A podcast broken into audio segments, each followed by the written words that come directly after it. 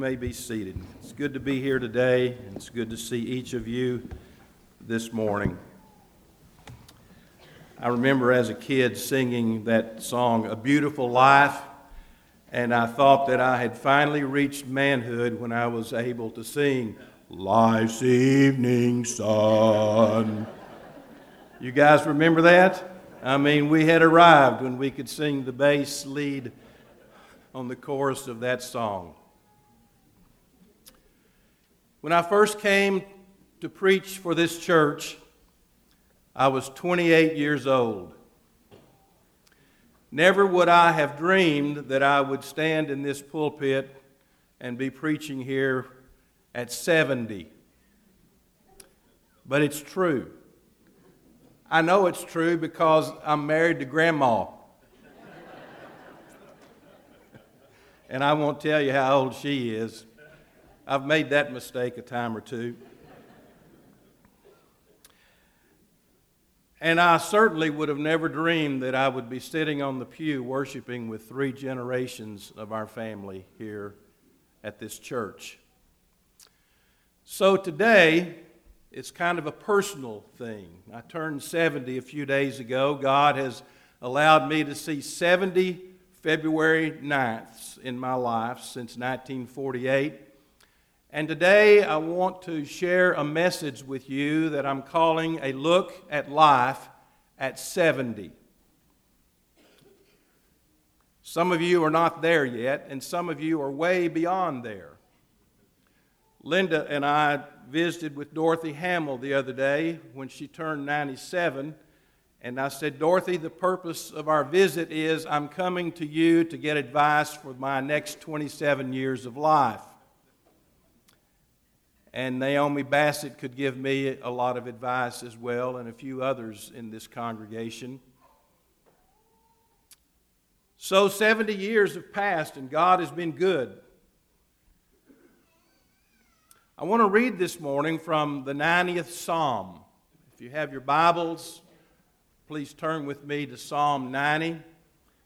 I will tell you that this is according to most scholars, Bible scholars, the oldest psalm. We generally attribute the Psalms to David, and he did write more than half of them. But Moses is considered to be the author of Psalm 90, which means, if that be the case, this is the oldest psalm, and it was written some 1,500 years before the time of Christ. It is considered to be a prayer of Moses, the man of God. And I want you to listen as I read the first 12 verses of Psalm 90 to what Moses has to say about contrasting God and man.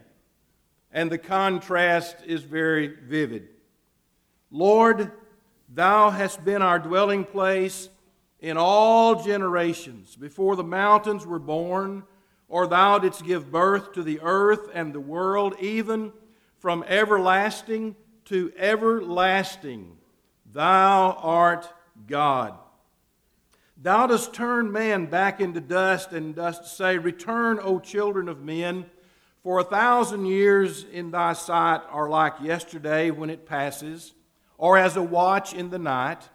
Thou hast swept them away like a flood. They fall asleep, and in the morning they are like grass, which sprouts anew. In the morning it flourishes and sprouts anew. Toward evening it fades and withers away. For we have been consumed by thine anger, and by thy wrath we have been dismayed. Thou hast placed our iniquities before thee, our secret sins, in the light of thy presence. For all our days have declined in thy fury. We have finished our years like a sigh. As for the days of our life, they contain 70 years, or if due to strength, 80 years. Yet their pride is but labor and sorrow, for soon it is gone, and we fly away. Who understands the power of thine anger? And thy fury according to the fear that is due thee. So teach us to number our days that we may present to thee a heart of wisdom. God and man are so different.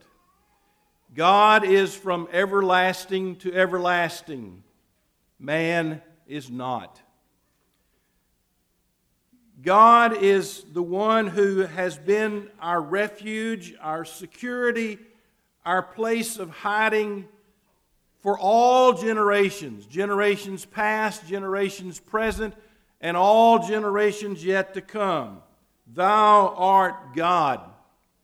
And you know, with God, time is of no consequence because a thousand years to God can be like yesterday. That's not the only time the Bible says that. Peter mentions it in 2 Peter 3 and verse 8 when he says, With God, a thousand years is as a day, and a day is as a thousand years. Time is of no consequence to God. But time makes a great difference to us as mortal beings. God is eternal, we are mortal. That means we have a limited amount of time. We do not know how much, but if we live to be a hundred or even beyond, it'll be much like Methuselah. Methuselah, if we live to be 969 years old, it will just be said of us, and he died. Life is such an important thing, and it is a gift from God. And time is very valuable to each one of us. And yet, God speaks of life as though it were yesterday. He speaks of a person's life as if it were just a matter of living and then going to sleep, just a quick thing that passes by. He says it's like a flood that comes. It's like grass that grows up in the morning, it sprouts, and then it flourishes, and then it fades, and then it's gone. And so all of our days are finished, and our years are like a sigh. And this is the passage from which we get the old song Some glad morning when this life is o'er, I'll fly away. And that is exactly what Moses says. If we live to be 80, those years and the pride of those years will be but labor and sorrow, for soon it is gone, cut off, and we fly away. This passage has become a more sobering thought to me in recent days. For the days of our years are 70 years. That's it. That says there that this is kind of an average lifespan. I've lived kind of an average life, and I've lived an average lifespan. And I know not if I'll reach the age of fourscore, but if I do, I'm sure for those of you who have come to that point in life and beyond. There's labor, there's sorrow, there's hardship, there's difficulty. Now, I do not intend for this to be a morbid sermon this morning, and I will have to confess to you I've gone to this text on many occasions for a funeral sermon, and I'm not preaching your funeral. I'm not preaching my funeral today. I don't believe God's through with me yet, but when God decides that He's through with me, then that will be when my time comes to an end. Well, there's a sobering thought I ran across the other day, and you know, this is going to be such a simple sermon. You're going to say, after 50 something years of preaching, that's it.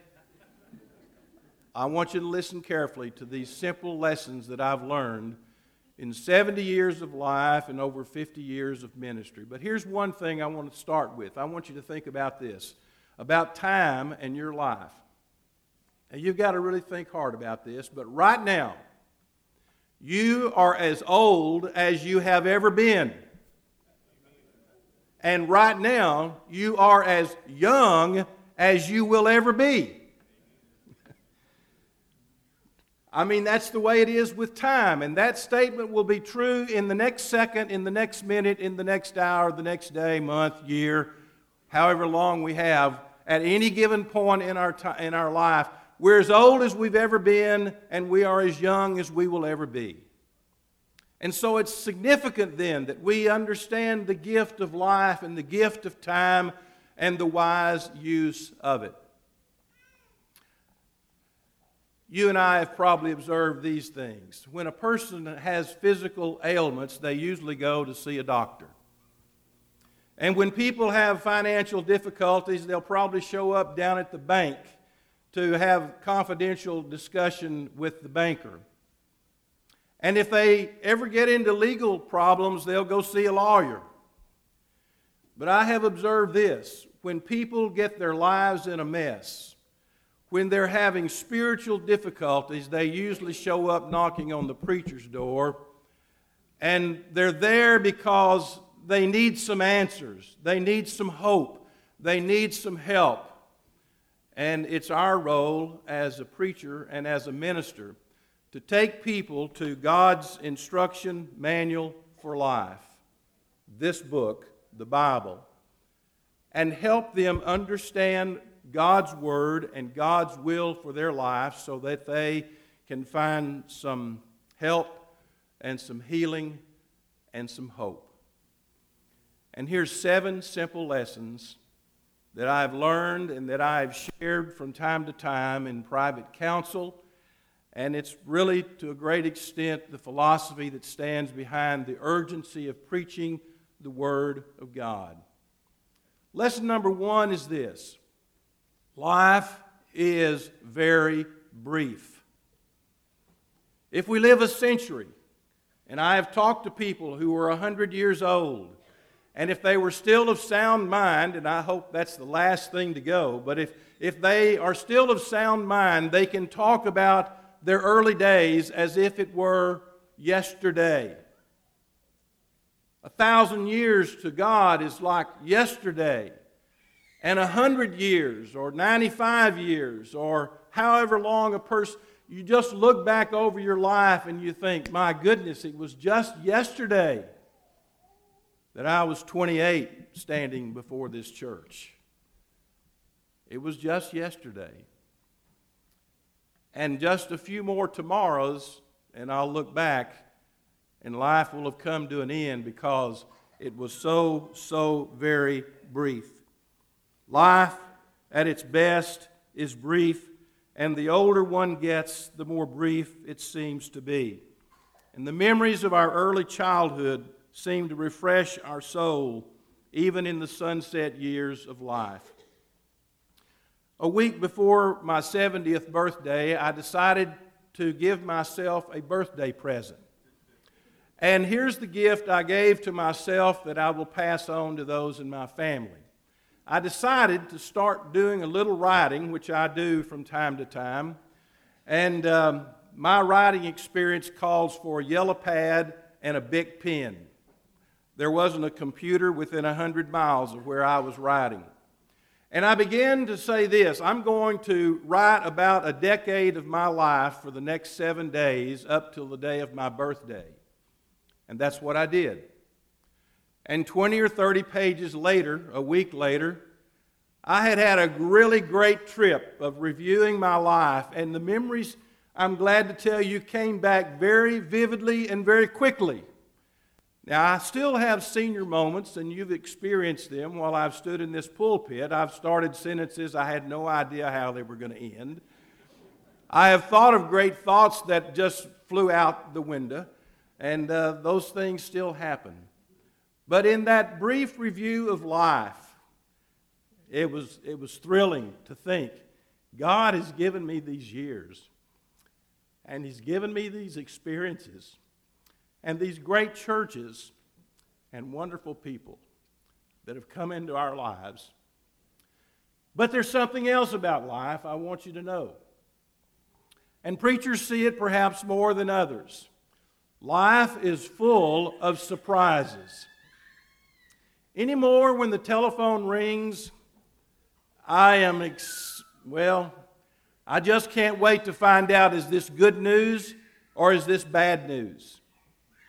When I'm separated from family and get a phone call and someone says, John, you need to call home, oh, my heart begins to beat because I have seen people's lives interrupted by tremendous surprises. Now, some of those surprises are very good, and some are not. And when those surprises come that just just shake the foundations of our life. We realize that the scripture is true when it says, Do not boast about tomorrow, for you do not know what a day may bring forth. So life is brief, it's full of surprises, and life is best lived one day at a time. You may have heard the story about the old grandfather clock. It had tick tocked for all of those years, and then it began to accumulate the number of tick tocks it had done and how many more it might do in a year or two to come, and it decided, I'm tired and I'm going to give up. But there was a clock on the mantle that had a conversation with the old grandfather clock and said, Listen, you need to wake up and do what you're supposed to do because you only have to do it one tick at a time. And that's how we live our lives one tick at a time, one day at a time. Too many folks are burdened by the worries of tomorrow and often defeated by the regrets of yesterday and yet it was the psalmist again who wrote these words This is the day the Lord has made. Let us rejoice and be glad in it. And then Jesus would come along a few years later and he would say, So do not worry about tomorrow, for tomorrow will care for itself. Each day has enough trouble of its own. Learn to live one day at a time. And here's another lesson life is lived only once. There are no do overs. What has happened has happened. What has been done has been done. What decisions that have been made have been made, and we can't go back and do any of it over. Now, that could be a very depressing thought because none of us, I'm sure, up to this point have lived a perfect life.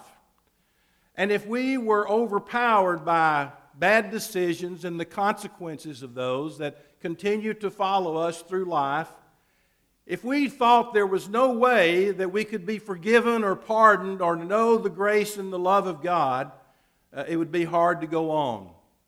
And frankly, some people who do not know God come to that point in life and they decide to end it themselves because life is not worth living.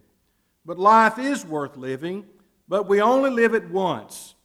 And so we need to do, as the scripture says, make the most of our time. Paul says it this way redeeming the days, redeeming the time because the days are evil. Here's another lesson I've learned that life's supreme purpose is to fear God and keep His commandments. I'm not the first preacher that said that. The first preacher that said it was Solomon in his book Ecclesiastes, which simply means the preacher. And you've heard these words from Ecclesiastes chapter 12. The conclusion, when all has been heard, is fear God and keep his commandments because this applies to every person, or this is the whole duty of man. For God will bring every act to judgment, everything which is hidden, whether it is good or evil. The good thing about this, regardless of what God brings to judgment in our lives, what we have done, good or evil, if we fear God and keep His commandments, I believe we serve a, a God of patience and long suffering, a God of love and forgiveness and grace, a God who pardons so that we don't have to carry the burden of guilt all the way through life, much less all the way to the judgment day. Our supreme purpose in life is to have deep, reverent respect for God and what God says. And that's why it's significant that on the Lord's Day, God's people get together to be reminded this is what God says.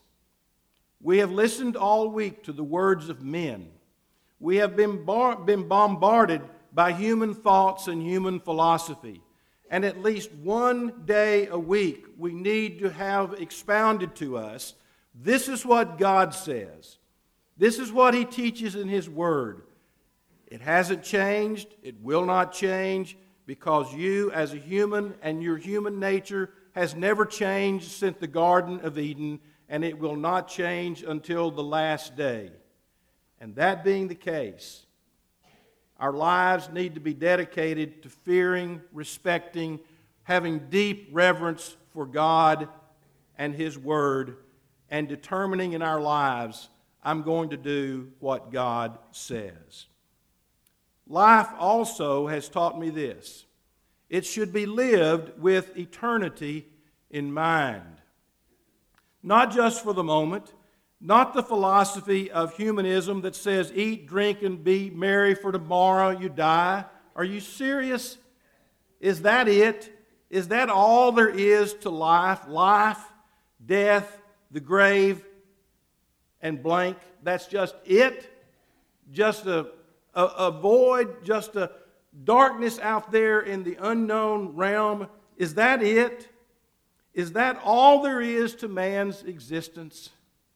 C.S. Lewis observed If I find in myself a desire which no experience in this world can satisfy, the most probable explanation is that I am made for another world. I am made for another world. How do I know that? Because the Bible says, again in Ecclesiastes, that God has put eternity in man's heart or man's mind. God has given us the, the sense of understanding and knowing that we are going to go on forever and ever.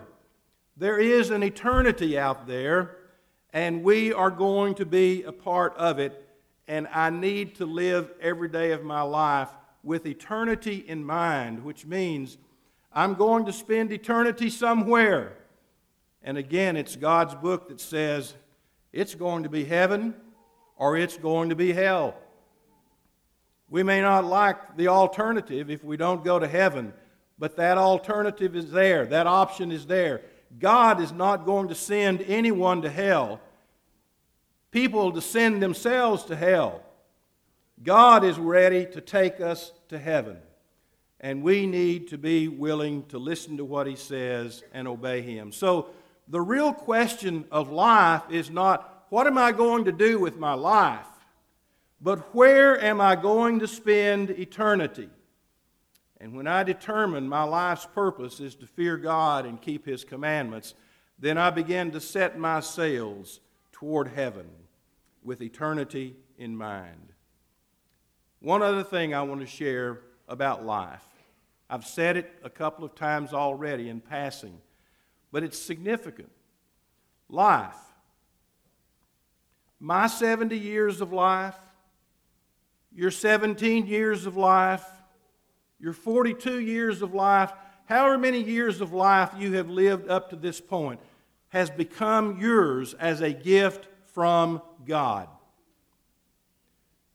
I believe the Bible teaches that God knows when each one of us are going to be born, and God knows also when our life is going to come to an end. He knows the very moment that we are going to die. I believe in a sovereign God who knows when I came into this world and He knows when I'm going to leave this world. God is the one who sets the limits on our life from start to finish.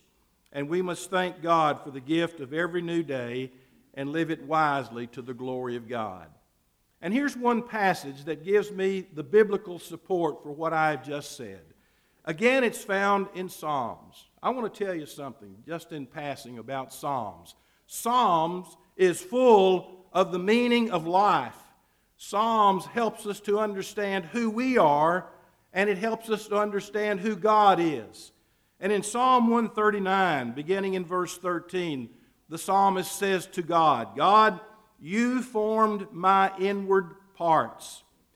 You wove me in my mother's womb. And I will give thanks to you, for I am fearfully and wonderfully made, and wonderful are your works, and my soul knows it very well. My frame was not hidden from you when I was made in secret and skillfully wrought in the depths of the earth. Your eyes have seen my unformed substance, and in your book were all written the days that were ordained for me, when as yet there was not one of them. Think about that. That's how intimately God knows us. And God is the one who has given us the life we're living. And one of these days, when life ceases, it will be because written in God's book was the time we were born and the time we would die. I like to say sometimes that life is like a roller coaster. Now, I have never declined to ride a roller coaster. Jay will tell you that uh, before he moved off to Kansas City and they went off to med school and we lived in Arlington, he said, Dad, before I leave home, I, want to do one thing. I want us all to go to Six Flags. I said, ah, I tell you what I'll do. We'll go to Six Flags and I'll ride every ride you ride. He said, You're on. I thought that would be my last roller coaster ride, but it wasn't. But I'll tell you, that Texas Giant was, it was something else.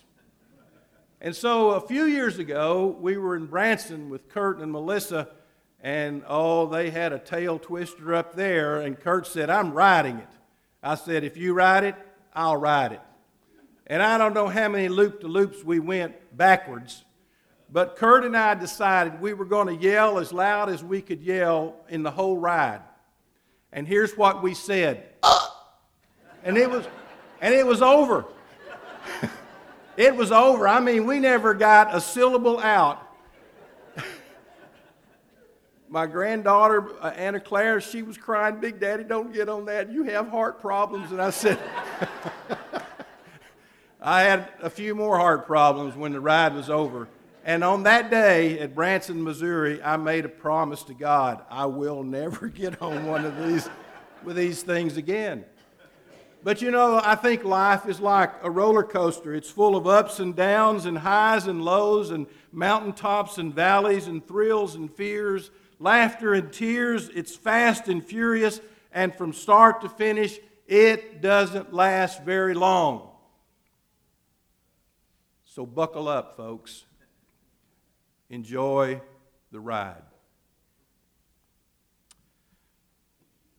Sometime after my dad's death in 2000, I had the uh, task of cleaning out his desk and packing up things in his office.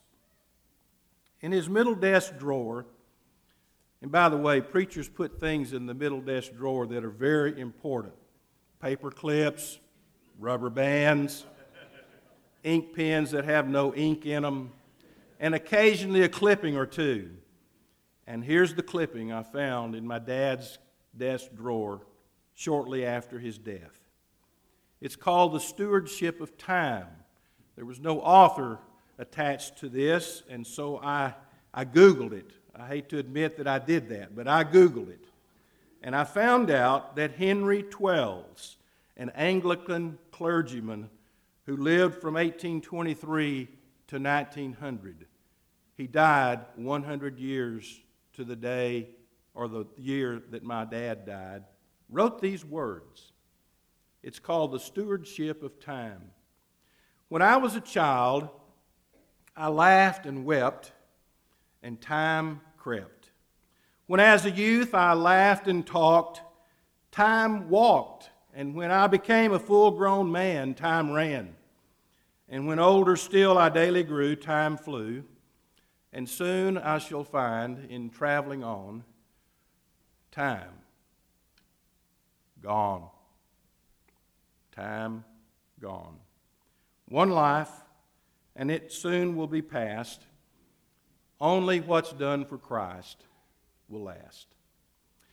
And so I quote again from a psalm because I too, like David, have been young, and now I am old. And he says, The steps of a man are established by the Lord, and he delights in his way. And when he falls, he shall not be hurled headlong, because the Lord is the one who holds his hand. I have been young, David said, and now I am old. And yet I have not seen the righteous forsaken, or his descendants begging bread. All day long he is gracious and lends, and his descendants are a blessing. I pray God will bless this simple message this morning. It's one that's been forged on the anvil of time and life itself. It's one that finds its roots in the very Word of God. And I think it's one that will stand the test of time. And that's all that any of us have is time. And so the song says, one of these days, as the book of Revelation says, time will be no more. And I think that statement is not just about individual lives, it's about time, period. Time is going to end and eternity is going to begin. Where will you spend eternity? The answer to that question is determined by how you're spending your life. And when we sing this song of invitation this morning, I pray that you'll let these words sink into your heart, regardless of your age. Some of you are so young, you think, I've got the rest of my life ahead of me. Life can be full of surprises. So it might be today you want to surprise God and say, Listen, I may be young or I may be old, but I want to commit my life, God, to you. I want to follow your son Jesus for all of my life, however long that might be. So will you come now as we stand and sing?